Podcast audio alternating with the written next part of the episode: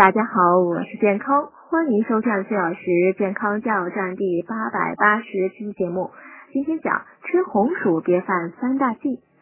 冬季烤红薯成了街头最受欢迎的小吃之一，而且红薯的营养价值和食疗功效呢也是不错的。但凡事有度，吃红薯最好注意以下三点。首先，每次吃红薯的量呢最好在三两以下，因为红薯容易使胃肠道里产生大量二氧化碳。吃太多会让人腹胀打嗝，并且最好不要在空腹时吃太多，否则容易刺激胃酸的大量分泌，引起腹部不适。其次，因为红薯富含淀粉，热量较高，所以吃红薯后要适当减少吃主食的量。